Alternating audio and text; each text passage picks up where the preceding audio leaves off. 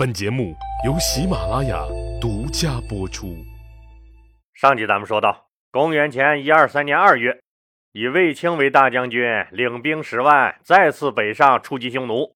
霍去病一战封神，只带着区区八百人，就斩杀了匈奴兵两千零二十八人，还杀死了匈奴伊稚茶单于的一个爷爷姬若侯栾迪产。还把匈奴的什么丞相、当户等一堆高官，那是杀的杀，抓的抓，并且还生擒了伊稚茶单于的叔叔栾迪罗姑。可能有些听友们说了，这也没啥嘛，那八百人杀死两千多人也挺正常。要是我，那没准还没准啥呀？您还真别说，没准儿。霍去病带着八百人就敢往匈奴的纵深前进几百里，那可不是闹着玩的，那是要命的事儿。但凡遇上匈奴的部队，就他那八百人，那随时都能全军覆没喽。这不碰上的这伙人，光脑袋霍去病就割回去两千零二十八个。您想，这伙匈奴有多少人？人数应该少不了吧？况且在这茫茫的大草原上，那连个参照物也没有，就凭着直觉和太阳的方位往北面跑。第一次上战场的霍去病，那是不是太勇敢了？因为谁都清楚，他这八百人离开大部队以后，那随时都可能被匈奴人一口吞掉。带这么两个人就敢去草原深处这挨家踹门砸场子。除了他霍外甥和魏大舅，这世上也真没谁敢了。霍去病这个幸运儿笑的时候，有三个倒霉蛋儿正在哭。第一个哭的，那不用问，自然是匈奴的伊稚茶大单于吧？他万万没想到，自己居然让一个乳臭未干的小崽子给抄了家。爷爷和叔叔，一个被杀，一个被抓。汉朝，你们也欺人太甚了，你们呀！你们给我等着！正怒火中烧，要找人发泄一下的伊稚茶，猛然听探马来报，说前面不远处发现了两队汉军兵马。伊稚茶单于恶狠狠地说：“来得好，我要报仇！”说完，翻身上马，领着大军就冲了上去。和匈奴迎面碰上的不是卫青大将军的主力部队。这两个倒霉蛋儿是前将军赵信和右将军苏建。为什么说他俩是倒霉蛋儿呢？本来在大草原上能找到匈奴人是件很爽的事儿，干掉匈奴人就能立功。可他俩碰上的却是匈奴大单于的主力部队。按说能和匈奴王干一架，是每个出征将领都希望的。能干掉匈奴单于，那可就立了绝世大功了。赵信和苏建也是这么想的。一听说碰上了匈奴单于，他俩先是一喜。当看到黑压压的几万匈奴兵时，他俩才意识到：哎呀，坏了！俩人今天加起来才带了三千人，而匈奴主力骑兵一眼望不到边儿，至少得有几万人。这三千对几万，一个砍十几二十个，要想赢。也只能念阿弥陀佛了。赵信和苏建对望了一眼，那心里那个苦啊！要说这哥俩有多苦，您品，您细品，有没有品出一种双黄连的味道来？虽然这样，但他俩一点也没退却，也带兵迎了上去。就这三千人，那愣是和匈奴几万人血战了一天多，双方损失都很大。眼看着匈奴人嗷嗷叫着又攻上来了，准备拼了的苏建突然发现，呀，自己这面的兵咋明显少了不少呢？细一看才明白，赵信将军反了，还带走了他手下的那几百个人实际准确的说，赵信人家不是反了，而是跑了。您要知道赵信是谁？您这时候就不应该奇怪了。赵信这个人原名可不叫什么赵信，他本来呀是匈奴的一个小王爷，在一次和汉朝的大战中战败了，被俘以后，他表示说自己要痛改前非，重新做人，首先就痛改了自己的名字，改了个汉人的名字叫赵信。后来还因为他作战勇敢，多次痛打匈奴同胞，让这个刘皇帝很是满意，被封为了西侯。这时候，西侯赵信一看，得嘞，自己和苏建这三千人和匈奴人打了一天了，现在也就剩下一半都不到了。匈奴那面还有几万人呢，今天怕是活着走不出这草原了。又一想，好汉还不吃眼前亏呢，何况自己根本也算不上一条好汉，不是已经投降过一次了吗？再投降一次能咋地？反正为了活命不丢人。恰好这时候知道他是匈奴人的伊稚茶单于派人来劝降了。赵信也就顺水推舟的答应了。本来他是要干掉苏建，给匈奴人纳个投名状的，可一时接近不了苏建，知道苏建也活不过今天了，也就算了，就和手下几百人站到了匈奴那边了。苏建一看，我勒个去，自己只剩下几百人了，咋整啊？突围吧，还能咋整啊？等他奋力杀敌，冲出包围圈，再一看，才发现匈奴兵喊杀追赶的只有他一个人了。他明白了，兄弟们这是全壮烈了，真的就只剩他一个人了。当苏建一个人千辛万苦逃回汉军大营的时候，问题来了：统兵官全军覆没，只逃回自己，这事儿咋整啊？卫青也有点懵。你说杀了吧，人家苏建三千人和匈奴几万人干了一整天也没投降，这不杀吧，以后这怎么严厉治军？当然了，从人家卫青内心来说是不想杀苏建的，但又怕说以后出现这种情况不好处理。如果这次放过了苏建，那以后万一有将军看着对方人多，为了自己能活命，打也不打了。扔下士兵，自己一个人跑回来，咋处理？卫青决定，咱也不搞一言堂，这事儿咱们集体开会定。于是卫青就召集军中的主要干部们来开会。参加这次会议的有军政长史和议郎等官员。长史和议郎这两个官职，咱们常听说。那军政是干啥的？军政就是军队里的执法官。卫青把来龙去脉一说，征求大家意见，说这苏建应该给他定什么罪合适？一郎周霸首先开口了，他说：“您大将军自统兵以来，从来没杀过将领，现在苏建兵败，何该他倒霉呀？应该斩了苏建，以表明大将军您的立场，杀鸡儆猴。”树立您的个人威望，但参会的军政和长史那都不同意斩了苏建。他俩的意思是，这次苏建以几千人的小兵力对抗匈奴单于几万人的大军团，打了一天多，没有退缩，手下的人都战死了。在这种巨大的压力下，苏建同志没有背叛朝廷，还是毅然回来了。总比叛变了的赵信赵汉奸强吧？要是这样还被杀，那咱们的制度就有问题了。难道咱们是想告诉将士们，如果打了败仗就甭回来了？你是死在外头，还是投降匈奴，悉听尊便吗？这是什么事儿啊？简直就是百害而无一利嘛！当然了，这事儿最终还得是人家大将军卫青拍板。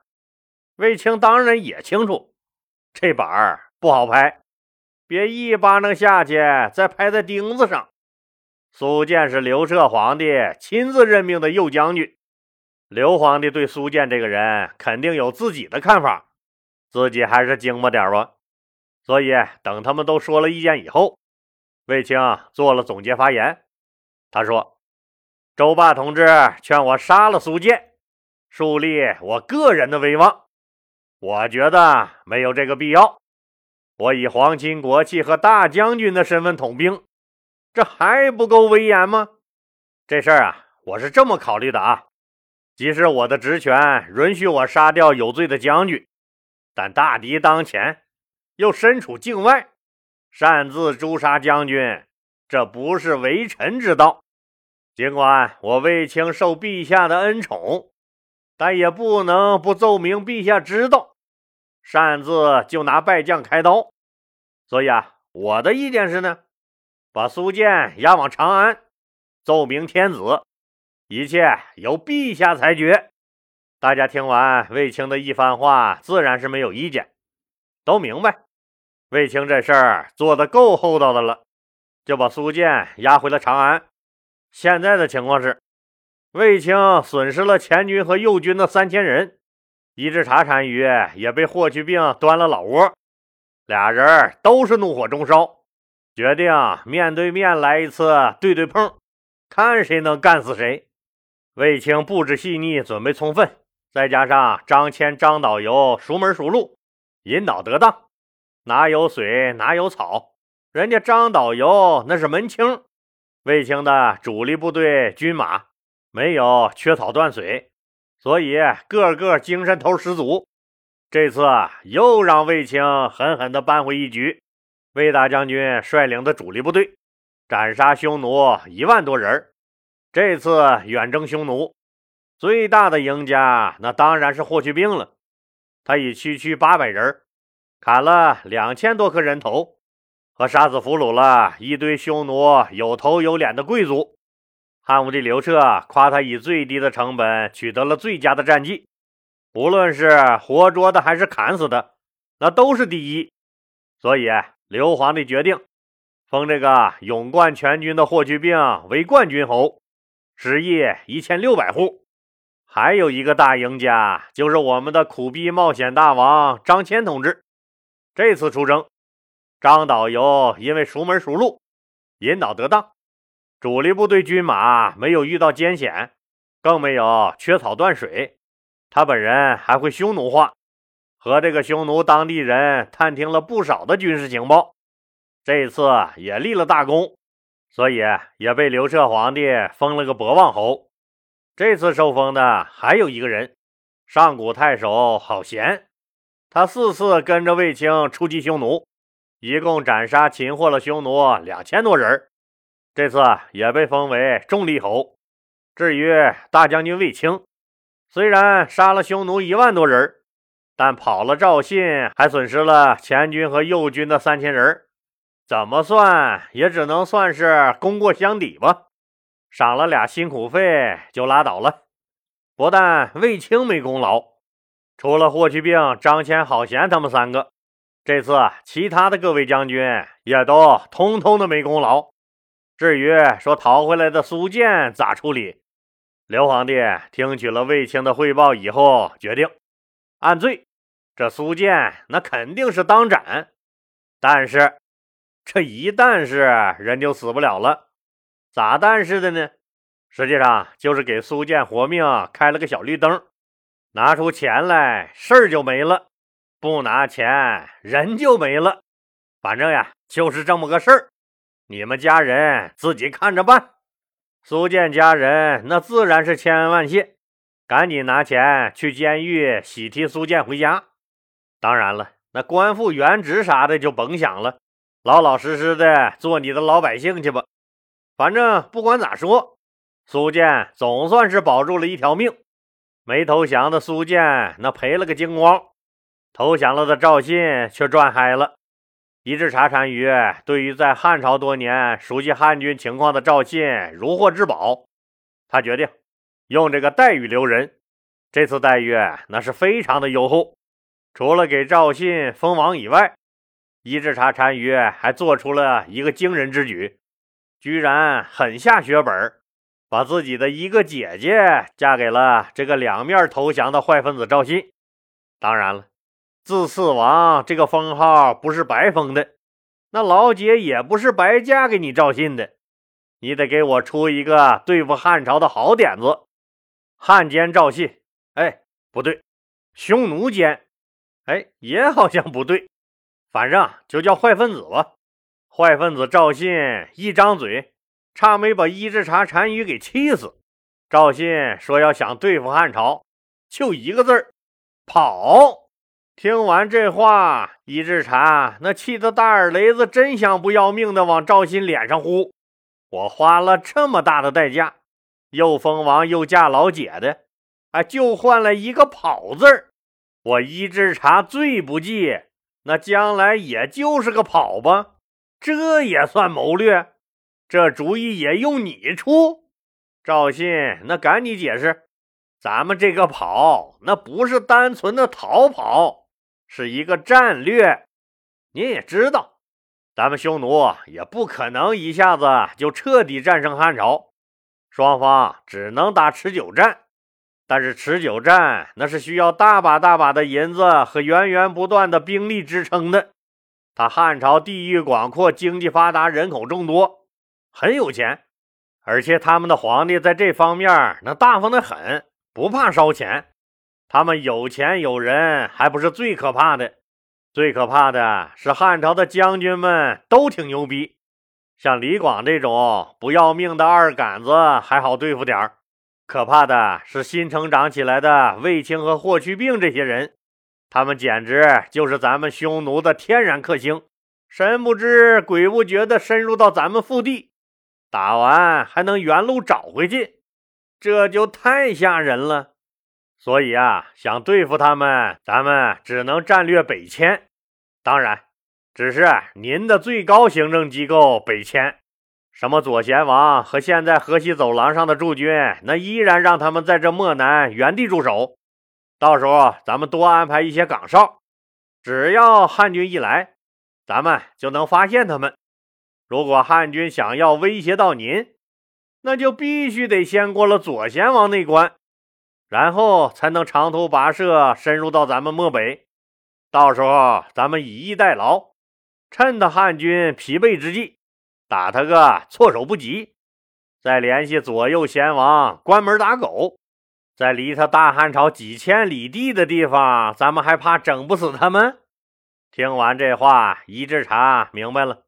人家赵信这招还真不赖，绝对是个高招。为了自身的安全和引诱消灭汉军主力，伊稚茶单于决定搬家，把匈奴的中央政府由漠南迁往遥远的漠北。匈奴那面被逼的，这大领导都被迫去更北的地方啃沙子去了。按说汉朝刘皇帝应该高兴才对，可汉武帝刘彻这段时间也是眉头紧锁。驴脸拉的老长，就好像那谁欠他二百吊大洋似的。那刘皇帝那这是咋的了呢？咱们呀，下集接着说。今天咱们留下个小问题讨论，那就是：如果您是刘彻皇帝，那么败逃回来的苏建到底该不该杀呢？欢迎听友们在本节目的评论区发表您的意见。如果您没有时间讨论的话，那也耽误您几秒钟。如果您觉得该杀了苏建立军威，您就在节目的评论区中打个一。您觉得那不应该杀了顽强抵抗，只是因为兵少才战败了，没有投降敌人而跑回来的苏建的话，您就打个二。咱们共同讨论，共同成长。另外，喜马拉雅官方给了一项优惠加入老李西米团的政策。就是增加了一个连续包月的功能，加入的首月给补贴百分之五十，就是只需要您支付四元钱，就可以享受所有的付费节目免费听和超前听等七大权益。这个连续包月的功能，您也可以随时取消。还没有加入老李西米团的听友们，那就赶紧行动吧！用您一瓶饮料钱，切实支持一下老李。对了。如果您用的是苹果手机，因为这系统不通用，所以是看不到这个连续包月界面的。有想享受连续包月功能的苹果手机的听友，可以私信我，我让喜马拉雅后台给您发个专用程序，享受这个优惠。老李希望听友们不要错过机会，都来加入老李的新米团。您享受了优惠，又支持了老李，何乐而不为？老李在这儿，谢谢大家了。